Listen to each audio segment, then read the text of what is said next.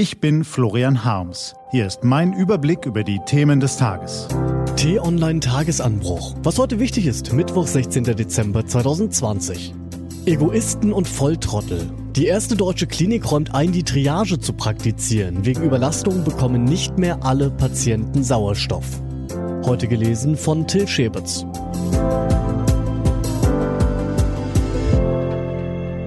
Bevor es losgeht, ein kurzer Spot. Lernen Sie die Menschen kennen, die für Ärzte ohne Grenzen auf der ganzen Welt im Einsatz sind. Notaufnahme, der Podcast von Ärzte ohne Grenzen. Überall, wo es Podcasts gibt. Was war?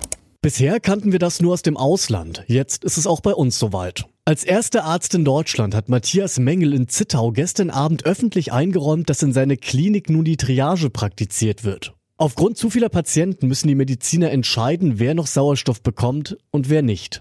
Die Corona-Lage in Sachsen ist außer Kontrolle geraten und andere Bundesländer sind auf demselben gefährlichen Weg. Ich sage es mal so. Ja, der Lockdown nervt. Aber wer jetzt noch meint, er könne die Corona-Regeln ignorieren, ist entweder ein gemeiner Egoist oder ein lebensmüder Volltrottel oder beides. Manchmal genügt schon ein einziges Wort und alle wissen, was gemeint ist. Glauben Sie nicht? Versuchen wir es mal. Da da da da. Na, alles klar? Genau, die fünfte Sinfonie. Manchmal wurzelt Genialität eben in Schlichtheit, so ist diese Melodie sogar bei meinem stümperhaften Versuch des Gesangs zu erkennen. Also schlicht bleibt es dann natürlich nicht, denn alles, was nach diesem Da kommt, ist ziemlich komplex. Eigentlich kann man da als Normalsterbliche nur niederknien und der unermesslichen Grazie huldigen. So wie dem Werk des Mannes, der vermutlich heute vor 250 Jahren geboren wurde. Auf den Tag genau wissen wir es nicht, aber das ist auch nicht weiter schlimm. Ein Genie kann man ein ganzes Jahr lang feiern und so haben sie es nicht nur in seinem Geburtsort Bonn und in seiner späteren Wahlheimat Wien zelebriert, sondern auch an vielen anderen musikalisch bewegten Orten rund um den Globus. Corona-bedingt eingeschränkt, aber trotzdem mit viel Energie. Denn Energie war sein Markenzeichen, unbändige Energie. So sehen wir ihn noch heute mit wildem Haar als Büste auf unzähligen Klavieren stehen. So prangt sein stattliches Haupt seit Jahrzehnten auf Plattenhüllen, Postern und Konzertkarten. Ludwig van Beethoven war ein begnadeter Pianist, vor allem aber ein akribisch arbeitender Komponist. Anders als Mozart, der geniale Melodien quasi im Vorbeigehen aus dem Ärmel schüttelte, rang Beethoven um jede einzelne verdammte Note. Der perfekte Klang war sein Ziel, so schuf er einige der schönsten Klavierkonzerte aller Zeiten. Er schenkte der Welt die Mondscheinsonate, er schrieb für Elise, an dem bis heute kein Klavierschüler vorbeikommt. Und er schuf die Jahrtausendmelodie im letzten Satz seiner neunten Symphonie, mit der er Schillers Ode an die Freude in den Klanghimmel erhob. Bis heute zählt Beethoven zu den meistgespielten Komponisten der Welt.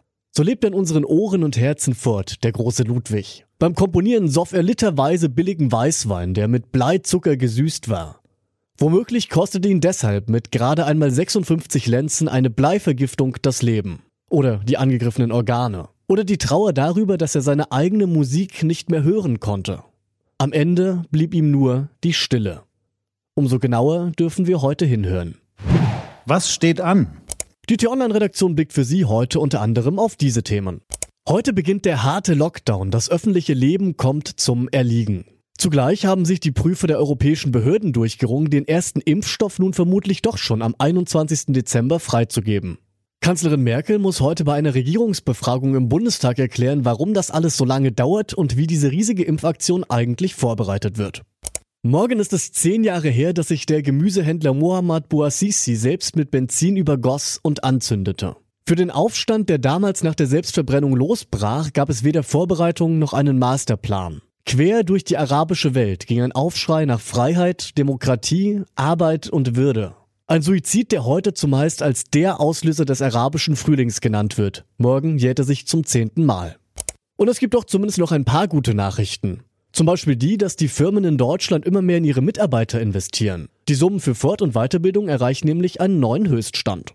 Diese und andere Nachrichten, Analysen, Interviews und Kolumnen gibt's den ganzen Tag auf t-online.de.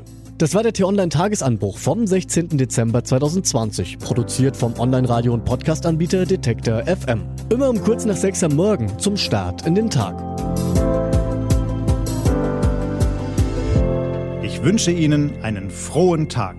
Ihr Florian Harms.